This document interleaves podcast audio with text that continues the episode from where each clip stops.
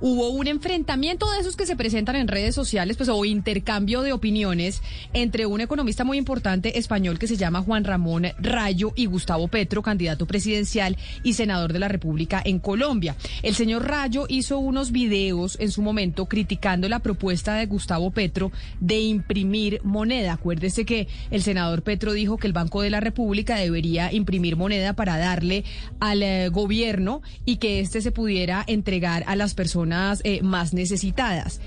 En esa crítica dijo esto en uno de sus apartes el señor eh, Rayo sobre la propuesta de Gustavo Petro. Ayer publicó un vídeo en el que criticaba la propuesta de Gustavo Petro de imprimir pesos colombianos para financiar al gobierno. Y hoy Gustavo Petro me ha contestado. Pero me ha contestado para indicarme qué partes de los argumentos que empleé en ese vídeo son erróneos. No, me ha contestado para acusarme de mentir. Pero ¿realmente he sido yo el que ha mentido? Veámoslo. Ahí entonces hablaba el señor Rayo que está con nosotros en la línea, que hizo una crítica a esa propuesta económica que generó gran debate aquí en Colombia que mencionó Gustavo Petro. Señor Rayo, bienvenido, gracias por acompañarnos. ¿Qué tal? ¿Cómo, estado? ¿Cómo estamos? Muchas gracias a ustedes por la invitación. ¿Por qué un economista como usted, español, se terminó interesando por hacer un análisis de una propuesta que se hace por parte de un candidato presidencial en Colombia? Bueno, al final las malas ideas circulan por todas partes y por tanto es importante atajar esas malas ideas allí donde surjan. Y no olvidemos tampoco que Colombia es un país eh, con 50 millones de habitantes y por tanto con una presencia eh, importante dentro de Hispanoamérica y después de que este tipo de ideas ya hayan destrozado algunos países de Hispanoamérica como Venezuela o Argentina, solo faltaría que terminaran prendiendo también en Colombia. Pero mire, señor Rayo, entremos eh, ya eh, en el tema de, lo que usted estaba debatiendo con el señor eh, candidato a la presidencia Petro, porque básicamente lo que él ha dicho, y es la base de su propuesta económica, es que el Banco de la República debería emitir y emitir no para entregarle esa plata al sector financiero, como lo hace en Estados Unidos y lo hace Europa, sino emitir para darle directamente esa plata al gobierno y que el gobierno se la gaste en subsidios. Yo quiero que usted nos explique por qué lo que en este momento está proponiendo Gustavo Petro es inconveniente para el país nuestro.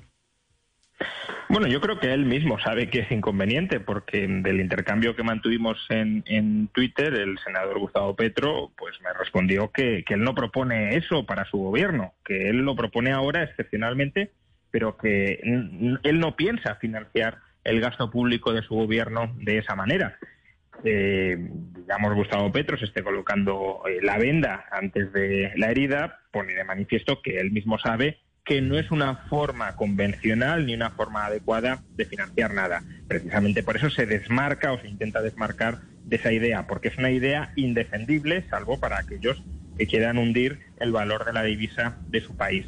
Y este es el problema. Problema es que eh, hay grandes países, como por ejemplo Estados Unidos, como un conglomerado de países que es la eurozona, Japón, cuyas divisas tienen una fuerte demanda internacional. Los inversores internacionales quieren incorporar esas monedas en su cartera de activos. Y como hay mucha demanda de esas divisas, como muchos inversores las quieren no para gastarlas, sino para ahorrar en ellas, estos países tienen eh, cierta capacidad para incrementar la oferta de esa moneda sin que la moneda se deprecie, sin que la moneda se devalúe. Sin embargo, esa capacidad no la tienen todos los países. No, no, no habría que sacar conclusiones. Pero, señor Rayo, Permítame, yo lo interrumpo frente a eso que usted está diciendo, porque ¿qué diferencia habría de la propuesta que hace Gustavo Petro con lo que está haciendo hoy Europa, en donde casi todos los bancos eh, centrales o el Banco Central Europeo está comprando toda la deuda? ¿Cuál sería la diferencia entre esa propuesta de Gustavo Petro y Europa? Usted lo que dice es que como nosotros somos un país pobre no se puede hacer y como la Unión Europea sí tiene más recursos, ¿los bancos centrales sí pueden comprar esa deuda? No únicamente eh, porque sean un país pobre. Si España tuviese soberanía monetaria, es decir, si España tuviese peseta, España tampoco lo podría hacer. Esto lo puede hacer Alemania, que es quien respalda la eurozona, lo puede hacer Estados Unidos, lo puede hacer Japón, pero no lo pueden hacer países con una solvencia bastante debilitada, como es el caso de Colombia, como es el caso de España si estuviera fuera de la eurozona, como sería el caso de Italia, eh, como sería el caso de Portugal. Es decir, no, se trata de que Colombia sea Colombia, se trata de que hay estados más o menos solventes, más o menos. O sea, solo los estados ricos pueden permitirse que sus bancos centrales compren la deuda de los países, es lo que usted dice. Un estado no tan solvente como el nuestro no lo puede hacer. Es la teoría que usted plantea. Claro, ricos, creíbles y solventes. Esto es como la deuda pública. ¿A qué tipo de interés está financiando ahora mismo Colombia en el bono a 10 años? 7-8%. Alemania se financia en tipos negativos. Estados Unidos se financia al 1%. ¿Por qué? Pues porque la deuda de Estados Unidos, la deuda de Alemania, es muy apreciada, es muy demandada, muchos inversores la quieren tener, también sus monedas, pero la deuda de Colombia no. Y la deuda de España, si no estuviese Alemania detrás respaldándonos, tampoco. La deuda de España en 2012 llegó al 7% de tipos de interés. ¿Por qué? Pues porque no es un país suficientemente creíble como para incrementar mucho la oferta de deuda, la oferta de moneda y que todo el mundo la quiera comprar. El peso colombiano no es el dólar, el peso colombiano no es el peso, no es el euro, el peso colombiano no es el franco suizo. Entonces, si no lo es, no se pueden trazar paralelismos de lo que puede hacer Colombia en función de lo que haga o deje de hacer Estados Unidos. Claro, hay, una premisa que es muy básica, ¿no? Que imprimir billetes genera inflación. Y aquí le pregunto, señor Rayo, ¿qué es más importante en este momento de pandemia? Eh, ¿Preocuparnos por la inflación o subsidiar a los más vulnerables que no tienen con qué comer? Bueno, es que yo creo que es una disyuntiva incorrecta. Eh, el, gasto público puede que tenga que aumentar en momentos extraordinarios como la pandemia, pero para eso está la emisión de deuda pública.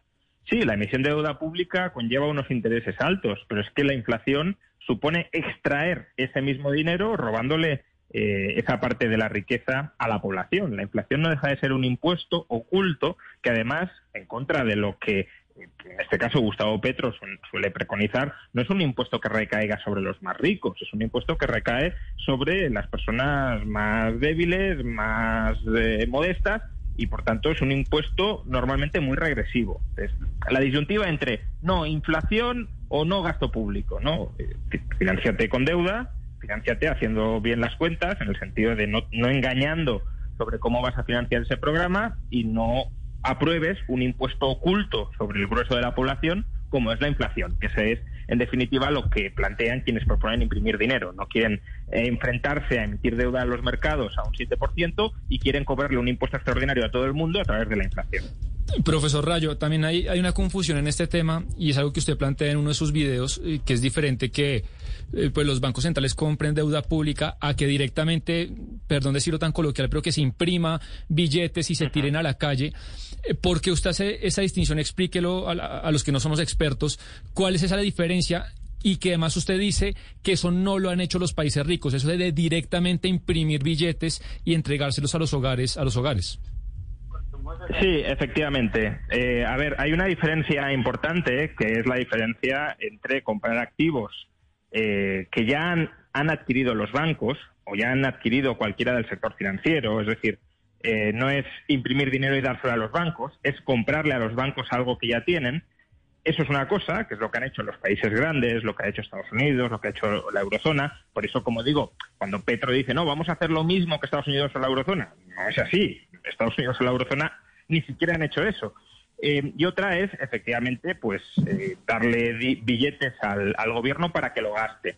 Porque, vamos a ver, cuando el gobierno gaste ese dinero y se lo dé a la gente, eh, la gente que recibe ese dinero se lo va a tener que devolver en el futuro al Banco Central que ha impreso esos billetes.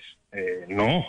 En cambio, cuando el Banco Central imprime billetes y compra activos que tienen los bancos, el Banco Central, cuando cobre esos activos, recuperará los billetes que ha impreso. Con lo cual, para que no tenga consecuencias inflacionistas, el Estado en el futuro tendría que subir los impuestos para recuperar ese dinero que ha impreso el Banco Central y que le ha repartido a la gente pero si tiene que subir los impuestos eh, en el futuro, igualmente los va a tener que subir, como he dicho antes, que se financie con deuda, que no se financie con impresión monetaria y con inflación, que eso además genera unas dinámicas de efectos perversos y de malos incentivos que no, no son nada positivas para la economía. Pero bueno, Señor Rayo, me parece importante que usted nos aclare que eso que dice el, candidato Petro que ha hecho Estados Unidos y la Unión Europea, pues no es cierto. Estados Unidos y la Unión Europea no han emitido para entregarle directamente al gobierno y creo que eso debe quedar claro. Pero nuestra constitución en Colombia sí permite esta clase de créditos directos al gobierno. Lo que pasa es que tiene que haber unanimidad por parte de la Junta Directiva del Banco Central, que es independiente al gobierno en nuestro caso. Usted, eh, digamos, eh, eh, que podría llegar a haber un caso específico donde un banco central podría prestarle directamente al gobierno o porque esta figura sí está, pues, digamos, habilitada en nuestro sistema? A ver, que el Banco Central le pueda prestar al gobierno no tiene eh, ninguna casuística especial si el gobierno luego dice eh, voy a subir los impuestos el año que viene o en dos años para hacer frente a esos desembolsos extraordinarios que me ha hecho el Banco Central. La cuestión es, eh, ¿por qué en general todos los países suelen prohibir este tipo de prácticas? Pues porque genera, como decía antes, unos incentivos muy perversos, una relación muy perversa entre el gobierno y el Banco Central. El Banco Central le imprime hoy billetes al gobierno y el gobierno luego no hace lo que tiene que hacer para evitar que surja la inflación.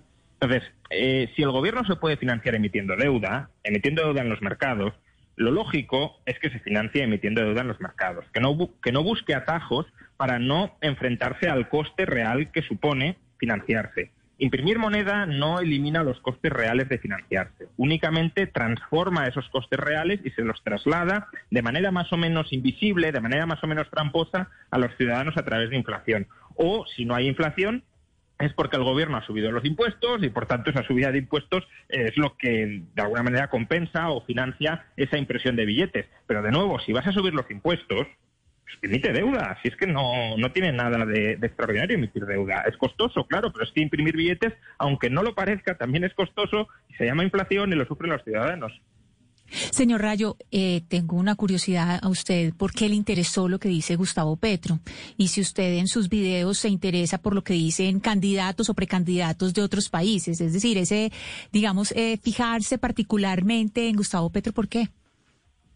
No, es el primer vídeo que le dediqué a, Gustavo Petro y en cambio sí he dedicado pues vídeos a, otros políticos, por supuesto españoles, que es el, blanco preferido de, mis críticas, aunque sea porque me toca padecerlos, eh, pero también, bueno, pues eh, he valorado, por ejemplo, el caso de, la implantación de, Bitcoin en El Salvador, el nombramiento de Pedro Castillo, también, eh, por ejemplo, pues la polémica reciente del adoctrinamiento escolar bajo el peronismo, es decir, que al final se trata se trata de evaluar allí donde aparecen malas ideas eh, políticas y económicas que amenazan la calidad de vida y la libertad de los ciudadanos. Sí, e, es claro lo que usted dice, pero eh, cuando usted dice yo me fijo en tal política, eh, en tal parte o en esta otra, siempre hay alguien que le sopla a uno, alguien que le dice a uno, mire lo que pasó allá. Usted de pronto tiene a alguien en Colombia o tiene como alguien que le, dije, le dice, mire, esto dijo Gustavo Petro, por ejemplo. Mm, bueno, realmente lo vi a través de Twitter si no recuerdo mal, el tuit de Gustavo Petro me llegó porque otro economista español que, también ha polemizado con Gustavo Petro, que se llama Daniel Lacalle, eh, retuiteó y, criticó ese comentario de, Gustavo Petro sobre imprimir dinero. Además, uno de los últimos libros que he publicado es justamente un libro en contra de estas ideas nuevas de la, de la teoría monetaria moderna, planteando este tipo de, políticas para financiar al gobierno. Por tanto, creo que era una crítica eh, más que necesaria sobre todo de un candidato que aspira a ser presidente de Colombia y que si llega a ser presidente de Colombia con este tipo de propuestas, pues los colombianos lo pasarán muy mal. Pues es Juan Ramón Rayo, economista español. Queríamos hablar con usted, señor Rayo, precisamente sobre ese intercambio de comentarios económicos que tuvo usted con el candidato presidencial Gustavo Petro. Mil gracias por habernos atendido y feliz tarde ya allá en España. Muchas gracias a ustedes. Hasta otra.